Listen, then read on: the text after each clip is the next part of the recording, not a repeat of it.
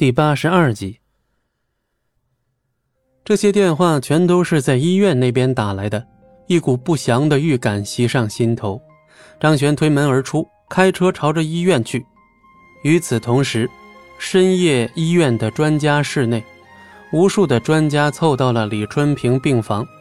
张璇花费了很多金钱，让他们进行联合会诊，为的就是能够保住母亲李春平的性命。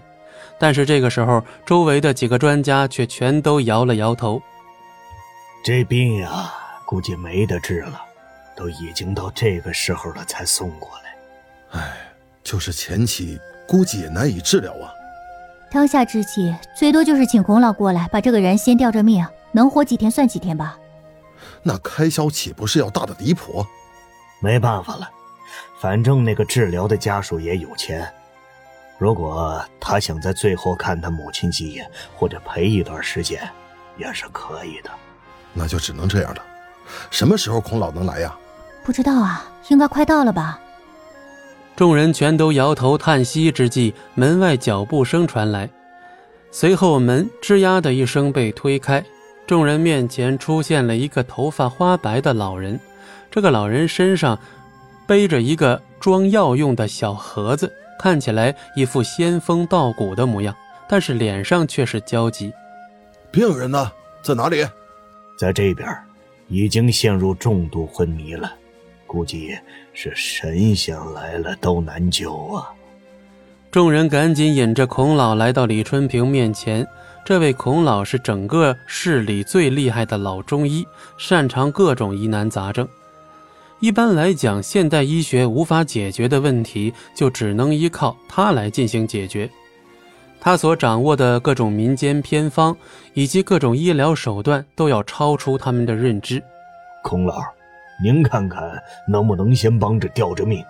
他的家属现在还在外面没回来。听到这里，曹云平也是皱起了眉头。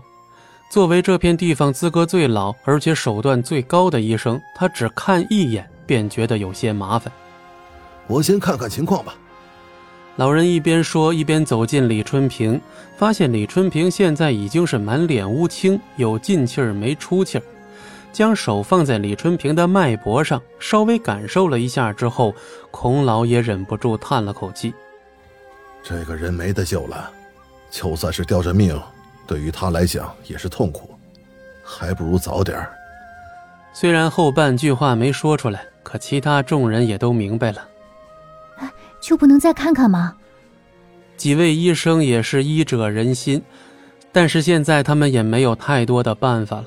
张璇在临走的时候，在银行里面取了三百多万放进医院，只要是治病随便花，可以没有任何的问题上所有的好设备。但是现在不管是什么样的高科技都不足以去治疗当下这个疾病。